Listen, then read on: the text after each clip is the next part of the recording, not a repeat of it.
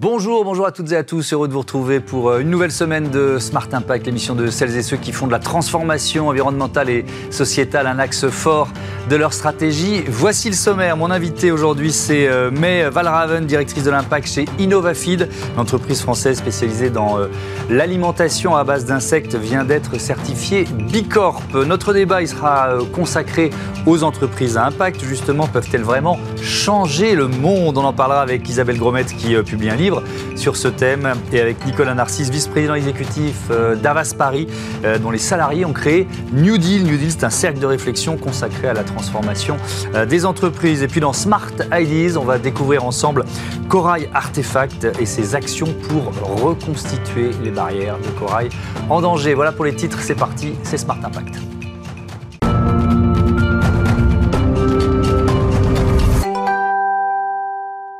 Bonjour Maëva Raven, bienvenue. Vous êtes donc euh, directrice de l'impact chez InnovaFeed. InnovaFeed, je le disais en titre, qui vient d'être labellisé Bicorp et qui vient aussi de réaliser une nouvelle levée de fonds de 250 euh, millions d'euros. On y reviendra évidemment euh, en détail. Quelques chiffres pour commencer. InnovaFeed, plus de 350 collaborateurs, la plus grande capacité de production d'insectes au monde avec deux sites de production en opération et un troisième annoncé aux États-Unis. 450 millions d'euros de financement sécurisé. Mais je vais commencer par une question de curieux ça ressemble à quoi une, ferme de production d'insectes mm. Alors, il faut imaginer euh, un espace euh, vertical. Donc, on essaie d'optimiser l'espace qu'on va utiliser pour euh, générer des nouveaux ingrédients durables. Mhm. En entrée, on a des coproduits de, des agro-industries, comme coproduits de l'éthanolerie, de la transformation du blé, du maïs. Mhm. Donc, on va recycler ces coproduits pour nourrir nos insectes. Puis, en sortie, on a plusieurs types d'ingrédients de la protéine, de l'huile, des fertilisants qui viennent supporter des nouvelles chaînes alimentaires durables pour mhm. nourrir le monde de demain. Oui, évidemment, on va détailler ça. Donc une, ferme verticale euh, avec, c'est quoi, c'est des mouches? Alors nous, on élève une espèce particulière. Une seule espèce de mouche, c'est ça On s'est concentré sur une espèce euh, à la fois pour son euh, ben, profil en nutriments, mais aussi pour son efficacité. donc c'est la mouche soldat noire. elle a deux cycles de vie, un peu comme un papillon. Mhm. son premier cycle de vie, c'est une larve, et donc nous, on va principalement élever cette larve. Mhm. Et puis son deuxième cycle, c'est en tant que mouche. On, on a quelques mouches pour la reproduction, euh, mais principalement on se concentre sur l'élevage des larves. Alors vous annoncez une démarche de la ferme à l'assiette, vous l'avez un peu évoqué là, mais ça veut dire quoi précisément? Alors, l'idée, c'est vraiment de re-rentrer dans une démarche euh, de, chaîne alimentaire qui soit naturelle, qui soit mmh. durable. Donc, si on pense à, de multiples espèces comme les poissons, les volailles, les cochons, euh, ils mangent de l'insecte dans la nature. Mmh. Et donc, nous, on va réintégrer cet aliment dans euh, leur nutrition.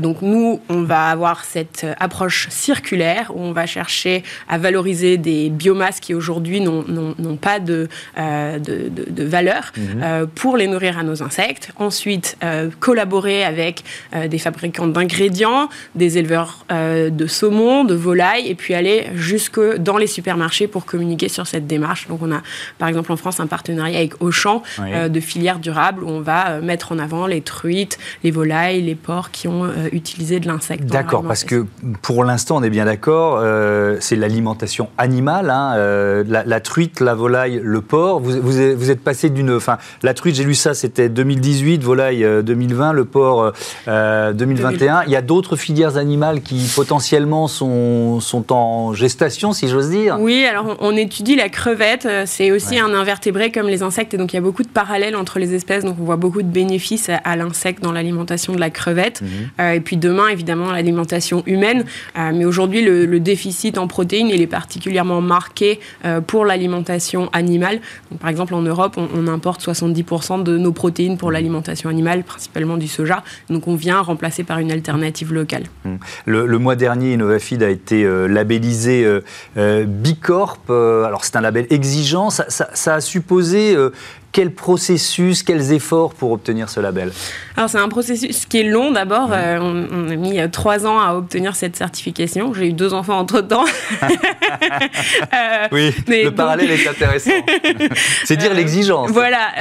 Et donc c'est un, un, label très exigeant parce qu'il va au fond des choses. Donc il mm. essaie de comprendre à quel point l'impact est lié à l'ADN de l'entreprise. et puis aussi qui est très exhaustif. Donc on va regarder des sujets sujets comme la sécurité des employés, mais aussi les émissions carbone, l'impact sur l'eau. Donc il y a plus de 280 questions sur lesquelles il y a un niveau de, profondeur qui, est, qui, qui amène cette exigence. Donc c'est un processus exigeant, on l'a déjà dit plusieurs fois avec d'autres entreprises labellisées Bicorp sur, sur ce plateau, mais c'est aussi, euh, enfin c'est pas un aboutissement, je pense que c'est intéressant d'expliquer la, la, démarche parce que là vous avez une, base de départ en quelque sorte, vous allez vous, allez vous évaluer euh, régulièrement euh, autour de ce label Bicorp Exactement, donc c'est presque une, baseline qui nous permet d'avoir une image de notre impact aujourd'hui, mhm. de voir là où il y a des, des marges d'amélioration.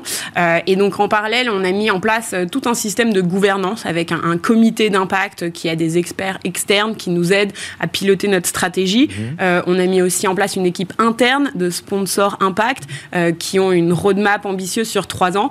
Et donc euh, ce, label, il est renouvelé tous les trois ans, mais il faut pouvoir démontrer de l'amélioration sur mhm. plusieurs niveaux. Est-ce qu'il y a eu un levier plus compliqué que les autres à activer pour obtenir ce label? Alors, ils ont un système assez intéressant qui mhm. s'appelle les Impact Business Model. Et donc, c'est de comprendre en quoi notre business model est intrinsèquement lié à l'impact qu'on va générer. Donc, euh, Innovafeed, on a euh, trois euh, piliers de notre business qui sont des impact business model. Le fait qu'on va recycler des ingrédients, le fait que... Donc ça, c'est les coproduits de l'agriculture, notamment. Voilà.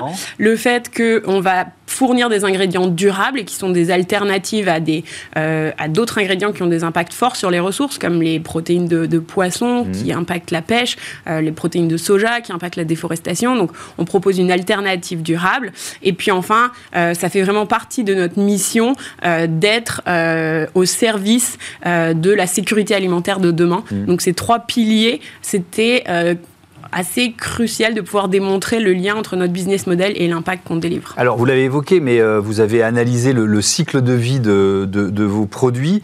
ils font économiser évidemment du CO2 en comparaison des alternatives dont vous parliez. À quel point? Alors aujourd'hui, donc quand on recycle ces coproduits, on évite une euh, phase de séchage de ces coproduits qui euh, est très intense en termes d'énergie mhm. euh, et qui nous permet d'économiser par site environ entre 50 000 et 60 000 tonnes de CO2 par an. Donc chaque site aura le potentiel d'éviter cet impact sur mhm. le changement climatique. Oui, alors je, le redis parce qu'on a déjà fait des émissions sur les coproduits, mais les coproduits, c'est un autre mot pour dire des déchets de l'agriculture en fait. C'est Tout à fait. alors il y, y, a plein d'utilisations possibles mais en voilà une qui est effectivement euh, intéressante. Tiens, d'ailleurs, vos déchets, vous produisez des déchets, qu'est-ce qu'ils deviennent? Non, alors on a zéro déchet, puisque notre insecte, on va le transformer en deux produits qui sont de la protéine et de l'huile, qui vont nourrir euh, les saumons, les animaux euh, d'élevage en général. et puis les déjections de nos insectes, on va les transformer en fertilisants, qui vont servir à la nutrition des plantes. Et en fait, ça va nous permettre de créer une vraie boucle, puisque ces plantes vont être à la base euh, de, des agro-industries dont on va recycler les coproduits. C'est pour ça que vous parlez de symbiose industrielle? Oui, alors la symbiose industrielle, ça va au-delà, au exactement, euh, où on va co-localiser euh, nos fermes d'insectes avec ces agro-industriels, et donc mmh. on va mettre en place un système de pompe et qui permet de envoyer les coproduits directement sur notre usine sans avoir ce transport. et puis on va pouvoir recycler leur énergie aussi, qui est de l'énergie fatale pour chauffer nos locaux et, mmh. et, et avoir le moins d'impact possible. Donc ça, c'est par exemple, vous êtes autour de Compiègne, c'est ça? Tout à fait. Vous vous êtes installé là parce que vous saviez qu'il y avait un, tissu agricole euh, Alors, qui, qui était cohérent. on est colocalisé avec un site de Tereos, donc ils ont une amidonnerie, et donc on est euh, à, quelques centaines de mètres de leur amidonnerie, et on a construit euh, un système de transport entre leur usine et la nôtre. Hmm. C'est donc, quand je disais, il y a un troisième site annoncé aux, aux États-Unis, et peut-être que ça nous amène d'ailleurs à cette nouvelle levée de fonds de 250 millions d'euros en, série D qui a été réalisé au, mois de septembre. Euh, donc vous l'avez choisi comment le site américain? Alors, De la même façon? Exactement. Donc l'idée c'est de pouvoir répliquer cette symbiose industrielle. Donc on a regardé des centaines de sites dans le monde qui puissent nous apporter à la fois les coproduits et l'énergie nécessaire pour être dans un modèle le plus vertueux possible. Euh, on a vu euh, une centaine de sites dont en Asie du Sud-Est, en Europe, aux États-Unis. Puis aux États-Unis, il y a toute cette corn belt où ils ont la production de, de produits à base de maïs et donc euh, c'est une source de coproduits très profonde. Donc on va être situé dans le sud de l'Illinois, euh, cette fois près d'une un site de transformation de maïs d'ADM. D'accord. Euh, dernière question, vous l'avez évoqué aussi, mais sur le, finalement le, marché de croissance, c'est-à-dire euh, l'alimentation humaine, parce que c'est ce marché des protéines à base d'insectes, il est évidemment en pleine croissance. La, prochaine phase, c'est de convaincre les humains, de nous convaincre d'en consommer Sous différentes formes d'ailleurs, ça existe déjà. Hein, mais euh, Oui, alors je, on, est convaincu qu'il y aura un marché, il n'est pas encore très mature. Mmh. Euh, aujourd'hui, on, on, se concentre sur deux étapes qui sont euh, tout ce qui est euh, barrières législatives pour s'assurer qu'on ait les bonnes normes mhm. euh, et de sécurité autour de nos ingrédients. et puis l'autre aspect, c'est le développement de produits. Comment on, crée un ingrédient qui ait un goût, une texture qui va permettre de faire des produits intéressants pour les humains. Vous êtes déjà en train d'y travailler? Oui, on a des barres protéinées, on a des falafels à base d'insectes. Mhm peux vous inviter pour une dégustation. c'est sympa. Pourquoi pas Le rendez-vous est pris. Merci beaucoup. Merci euh, Méval Raven et à bientôt sur, euh, sur Bismart. On passe à notre euh, débat, débat consacré ben justement à la communauté des entreprises à impact positif.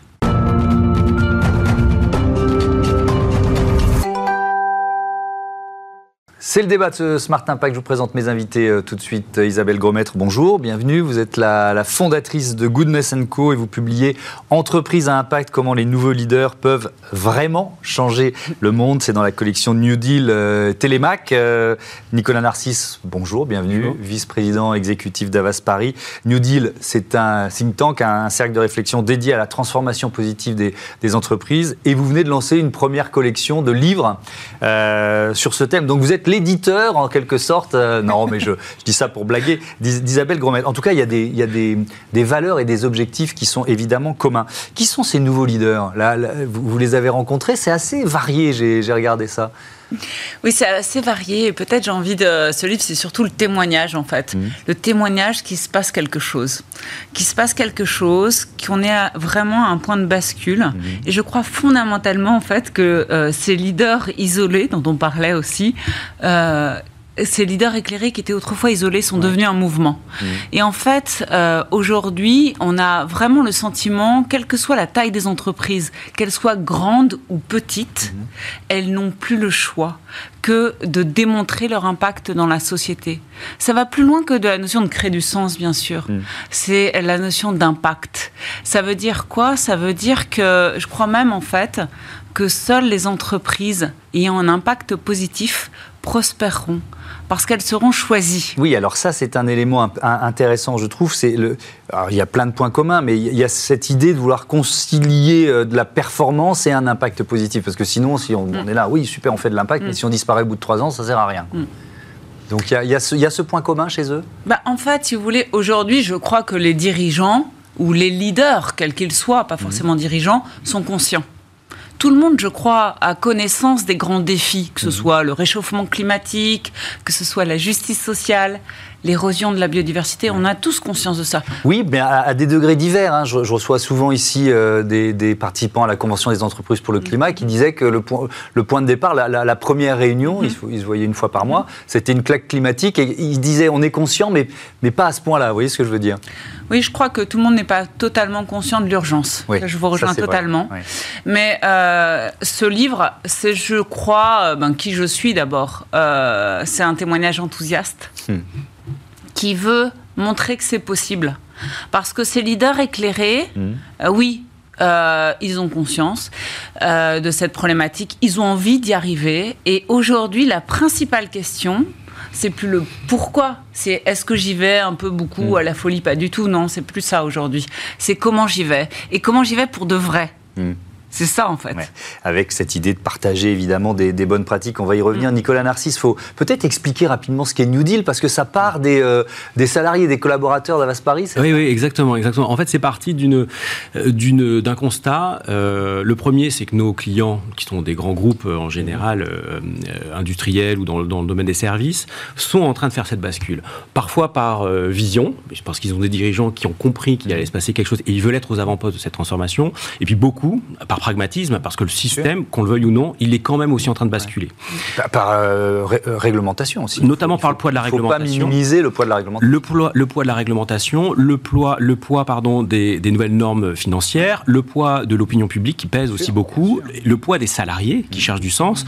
Il y a quelque chose qui est en train de se passer et c'est vrai que euh, avec, avec Isabelle, on en parle souvent, on a le sentiment qu'il y a un on est dans un point de bascule. La question maintenant, c'est l'accélération. Alors, je reviens à votre question. Mmh. Pourquoi avoir créé euh, New Deal chez Avas Nous, on essaye d'adapter au quotidien. On a envie de s'engager dans cette transformation positive de l'économie parce qu'on y croit. On croit que c'est le nouveau paradigme de demain. Et évidemment, on a envie, nous qui sommes au cœur de l'économie française, évidemment, d'accompagner nos clients dans cette grande transformation. Et on s'est rendu compte que nos, nos collaborateurs, d'abord, étaient en questionnement. Euh, c'est complexe cette transformation. Elle, elle, vous on a parlé d'impact. Euh, si on pouvait simplement parler d'impact, la vie serait merveilleuse. Mais simplement, il faut réussir à la concilier avec ce que doit faire une entreprise, c'est-à-dire créer de la valeur. Et cette transformation des modèles économiques, il faut que nous on la comprenne. Il faut qu'on comprenne ce que ça veut dire. Ça veut dire qu'il va falloir changer les gouvernances des entreprises. Il va falloir changer les modes de fonctionnement, l'organisation, les modes de production, etc. Mmh. Et c'est de ces questions-là qu'on s'est dit, mais pourquoi est-ce qu'on ne demanderait pas à nos clients de venir nous raconter ce qui marche chez eux, ce qui, leur nouvelle, les, idées des nouveaux leaders, les nouvelles pratiques qui sont mises en œuvre, parfois aussi leurs échecs, il faut qu'on les comprenne oui, pour pouvoir mieux les accompagner. Je pense que c'est important parce que euh, le, mauvais chemin ou la fausse route, en étant plein de bonne volonté, hein, euh, ça existe. Ah bah complètement, on, peut, faire basculer son modèle dans la mauvaise direction en pensant euh, prendre, prendre la bonne. Donc pourquoi en faire aussi une, une de l'édition? Pourquoi accompagner des livres aussi? Justement pour partager ces bonnes pratiques? Exactement. Alors, et aussi parce qu'on s'est fixé comme objectif avec New Deal, qui est maintenant devenu euh, un réseau de plusieurs centaines de personnes qui inclut une partie de nos clients, des leaders économiques, des gens de l'économie sociale aussi, tous ceux qui participent finalement à leur manière à cette transformation positive de l'économie. On sait, nous, on a de leçons à donner à personne sur ces sujets-là. Mais en revanche, notre position aujourd'hui, euh, la position d'Avas dans l'économie, dans la société française, nous donne un point d'observation fabuleux. Et on veut le faire, en faire profiter chacun et partager ces bonnes pratiques. Notre objectif, c'est de diffuser ces nouvelles idées qui sont en train d'infiltrer euh, le monde économique, de partager ces nouvelles pratiques, mais aussi de souligner, de mettre en lumière, de mettre un coup de projecteur sur les nouveaux leaders, sur les leaders, d'ailleurs, qui ne sont pas toujours nouveaux, qui sont en train d'avoir des idées nouvelles, etc. Et cette collection, et je remercie Télémac de s'être associé à cette initiative, c'était précisément de pouvoir donner la parole à ces leaders qui sont aux premières loges ou qui agissent euh, sur cette transformation euh, de l'économie. Isabelle Gromet, je, je, retiens l'idée, vous dites réseau ou communauté, ça peut, on, peut employer ce terme aussi. C'est ce qu'on retrouve aussi finalement dans, dans, dans votre livre, parce que vous nous avez dit, ils étaient isolés. Euh, ils le sont plus vraiment maintenant, donc euh, ils ont le sentiment, ces, leaders, de, faire partie d'une communauté justement? Je pense qu'il faut reconnaître que transformer les modèles, c'est pas si facile. Il faut du courage. Ça, c'est un point fondamental, cette vertu essentielle.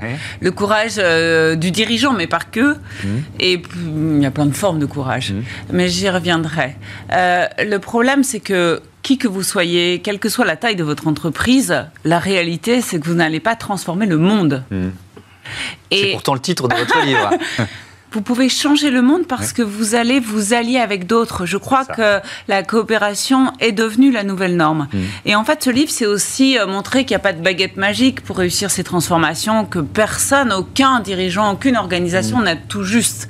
Mais on peut apprendre de ces leaders éclairés, de ces entreprises qui sont en avance de phase, mm-hmm sur des cas où elles ont démontré un impact extraordinaire. Et justement, en rassemblant cette communauté de leaders, on peut y arriver. Vous avez un exemple en tête? Bon, vous avez travaillé longtemps chez Danone, mais euh, je, vais, vous interdire de citer celui-là. Euh, je dirais que peut-être... Euh, j'ai envie de citer plusieurs choses. D'abord, je pense que euh, aujourd'hui, et vous le voyez tous les jours dans mm. les leaders que vous interviewez, je crois que définir une raison d'être, elle est indispensable. Mm. Mais ce n'est pas suffisant. Aujourd'hui, 75% des entreprises du 440 ont défini une raison d'être, mais seulement 20% l'ont inscrit dans les statuts. La raison d'être, elle ne peut pas être déclarative. Non, je ne crois pas, moi. Mm. La deuxième chose, c'est euh, comment cette raison d'être peut être une véritable boussole stratégique pour nos décisions mhm. du quotidien, de business review, de comité d'investissement, de d'évaluation des talents, de recrutement, etc. Euh, évidemment, euh, j'en ai plein en tête, mais euh, je peux citer par exemple le groupe Bell, qui a vraiment réconcilié performance et impact mhm. dans l'ensemble de ses décisions et de ses actions au quotidien. Mhm. Ou je peux citer aussi, bien sûr, des entreprises qui ont choisi des modèles émergents qui sont euh, le modèle d'entreprise à mission ou le modèle Bicorp, par exemple. Mm. Bien sûr, toutes les entreprises ne vont pas devenir Bicorp ou entreprise à mission, mais c'est des modèles qui sont intéressants parce qu'ils amènent à la réflexion et à replacer la raison d'être au cœur du modèle. Et là-dessus, par exemple, euh, j'aime beaucoup, il y en a plein, mais euh, dans le livre, vous avez Pascal Desmurgers, par exemple qui a euh, notamment... La Maïf ben, Bien sûr, avec la Maïf, euh, assureur militant, mais au-delà de son activité, qui a mm. décidé pendant le Covid de reverser 100 millions d'euros mm. aux sociétaires. C'était un pari quand même très courageux. Euh, sur la prime auto parce qu'il se sentait pas légitime de garder cette prime auto mm. à un moment où les gens n'utilisaient pas leur voiture. Et qu'est-ce qui s'est passé? Dans la même année, il a, euh, alors que c'était pas euh, l'intention initiale, il a récupéré plus de 100 000 nouveaux clients. Ça, c'est un exemple. Ou Évidemment. En France, on a aussi Bicorp. Oui Bicorp, euh, c'est une certification euh, donc euh, internationale. On en parlait longuement dans, la première partie de l'émission avec InnovaFeed, oui. Et c'est un autre modèle, et c'est un modèle qui est aussi très intéressant parce qu'en fait, quand on parle d'impact, c'est pas l'impact vis-à-vis de soi-même, c'est l'impact qu'on a dans le monde vis-à-vis de ces différentes parties prenantes. Et en France, on a par exemple Chloé, une marque dans le luxe, mmh. qui a choisi d'être la première dans l'univers de luxe d'aller mhm. vers ce standard. Euh, Nicolas Narcisse, vous avez organisé, euh, c'était à la fin du mois de septembre, une, semaine, une New, Deal euh, Week. Donc l'idée, c'était effectivement de, voilà, de, faire vivre ce réseau, cette communauté, partager les, les, bonnes pratiques. Ça, ça, dépend quand même de tout ce dont on parle ça dépend quand même aussi, et on aurait presque dû commencer par là, de l'acceptabilité euh, de, cette transformation par les citoyens, les, euh, consommateurs. Est-ce que c'est votre rôle et le rôle des entreprises de la rendre désirable finalement, cette transformation? Oui, oui. Euh, je ne veux surtout pas, à travers ce qu'on fait chez Avas, laisser croire que c'est la communication qui va changer l'économie. C'est faux. En revanche, sans la, sans la communication, mmh. on a beaucoup plus de mal à le faire, voire c'est impossible. D'abord, on a un rôle, nous, les communicants, de changer les, représentations. Une toute simple, on l'a évoqué, Belle est un très bon exemple pour ça, c'est euh, euh, qu'est-ce que c'est que performer aujourd'hui? Est-ce que c'est parler que simplement de son taux de croissance et de son dividende et du bénéfice réalisé Ou est-ce que c'est aussi d'y intégrer tous les efforts qu'on a faits pour rendre son business, son activité plus acceptable dans un monde où on est face à des enjeux climatiques, où on est face à des fléaux? Je pense que nous devons, nous les communicants, notamment euh, les gens qui font de la communication financière chez nous, on a ce devoir de convaincre nos clients, de raconter aussi, d'intégrer dans ce qui fait la performance d'une entreprise aussi les efforts qu'ils font pour réduire le CO2, etc. Et expliquer parfois pourquoi c'est difficile aussi, euh, mais de montrer qu'ils sont dans, dans, ce mouvement-là. La deuxième chose que la communication peut faire, c'est que des leaders éclairés, des leaders visionnaires, on en rencontre. On a la chance d'être aux premières loges pour pouvoir euh, les, faire leur connaissance, mais on voit que s'ils n'arrivent pas à convaincre leurs actionnaires, s'ils n'arrivent pas à mobiliser leurs collaborateurs, s'ils n'arrivent pas à recruter des nouveaux talents, il faut des nouveaux profils aussi pour changer les modèles. Euh, s'ils n'arrivent pas à avoir l'opinion public avec eux, voire parfois les pouvoirs publics, ils n'y arrivent pas. Il faut créer un contexte aussi pour que ces transformations puissent, elles puissent s'opérer. Et ça, les communicants, nous, on a, on a ce pouvoir de, le faire. On a ce, pouvoir d'accompagner nos, clients dans, cette, dans, dans, la préparation du contexte aussi pour que ces, ces transformations puissent, puissent s'opérer normalement. Merci beaucoup. Merci à tous les deux et à, et à bientôt sur euh, Bismart, entreprise à impact, comment les nouveaux leaders peuvent vraiment changer le monde. Collection New Deal et c'est chez euh, Télémac. Euh, Smart Ideas, tout de suite.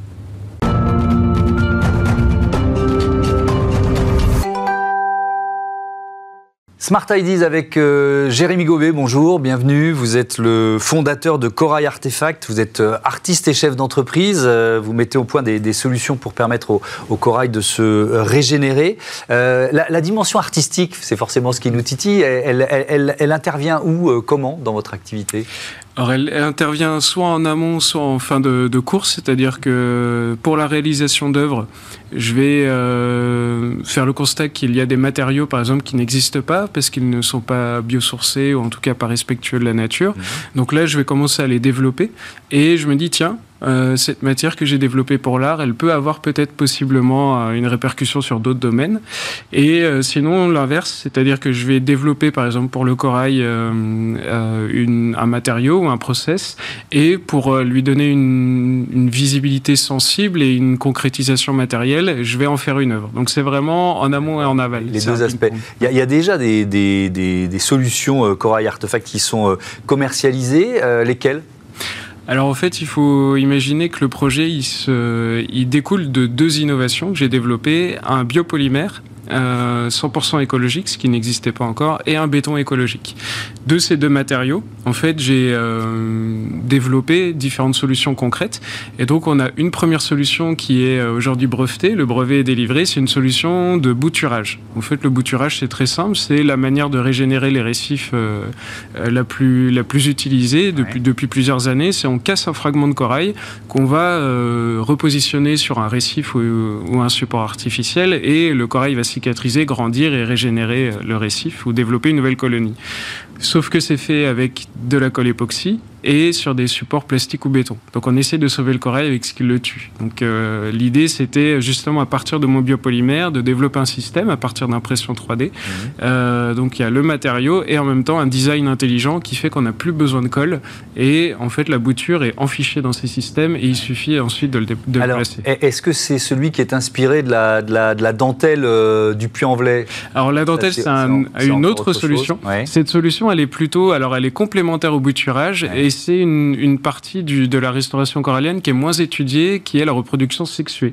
En fait, le corail pond des larves. Euh, c'est assez magique. En plus, c'est une fois par an avec une certaine pleine lune. Et euh, en fait, ces larves, une fois pondues, elles vont voyager, etc. Et ensuite, elles vont retomber, se fixer à nouveau sur le récif et euh, régénérer la partie vivante du récif. Sauf qu'on estime que sur 100 larves, il y en a que 30 à peu près qui vont survivre et qui vont faire cette régénération. À cause du réchauffement climatique et des, enjeux de, de dégradation des récifs, c'est plus assez, ce rendement naturel. Donc l'idée de la dentelle, c'est un support qui va capter plus de larves et donner un coup de pouce à la nature. Alors il reste encore du développement, parce que l'idée, c'est de s'inspirer de la dentelle, mais justement travailler le biopolymère que j'ai mmh. imaginé en dentelle. Donc on a tout un système encore en, cours de déploiement. On a fait des, beaucoup d'essais depuis 2018, hein, lancement du projet dentelle, et je pense qu'on sera à un prototype prêt euh, au cours de l'année prochaine. Qui sont vos clients? Parce qu'il y a déjà une commercialisation. Sont, par exemple, je sais pas, ça peut être un, euh, un parc naturel, euh, un port euh, Qui sont vos clients? Alors la typologie de clients, elle est, elle est vaste. Ça va effectivement bah, des grands centres de recherche, par exemple, parce que l'avantage des solutions que je développe, c'est que c'est des matériaux écologiques. Donc il n'y a pas d'impureté, il n'y a pas de choses comme ça. Donc on peut faire des tests scientifiques avec ces matériaux de manière sûre mmh. et de manière écologique. Donc il y a déjà cette première partie qui est plutôt un marché de, haute valeur ajoutée. Voilà. Et, ensuite, on, ça peut être aussi tous les aquariophiles, hein, parce qu'il euh, y a énormément d'amateurs euh, de, coraux qui ont leurs aquariums chez eux et qui veulent aussi des solutions écologiques. Et ensuite, il y a toutes les associations, euh, ONG aussi de restauration sur le terrain. Donc on est vraiment sur ces trois, ces trois typologies de clients. Mmh. Et ensuite, ça peut être aussi du développement sur mesure. Un, mot très rapide sur le, le constat, le corail, c'est la d'un quart des animaux marins menacés par le réchauffement, l'acidification. Euh, c'est, il est juste central dans l'équilibre de l'océan, on peut dire ça? De l'océan et même de la planète, j'ai envie de dire, parce qu'un de ces rôles euh, dont on ne parle pas assez, c'est aussi la, création d'oxygène. C'est-à-dire que comme la forêt amazonienne, le corail euh, filtre le CO2 et crée de l'oxygène. Donc ça, c'est important pour l'air qu'on respire. On en a parlé cet été avec euh, la saturation des océans et des mers. Donc ça, c'est quelque chose qui n'est pas forcément médiatique, mais qui, qui, est important. Et ensuite, effectivement, c'est un abri de biodiversité incroyable. Alors les chiffres sont difficiles à avancer, mais on estime entre 25 et 50% minimum de tout ce qui vit dans l'eau vit grâce au corail. Donc effectivement, c'est très important. D'où l'importance de Corail Artefact. Merci beaucoup, Jérémy Gobet. Voilà, c'est la fin de ce numéro de Smart Impact. Merci à toutes et à tous de votre fidélité. À très vite.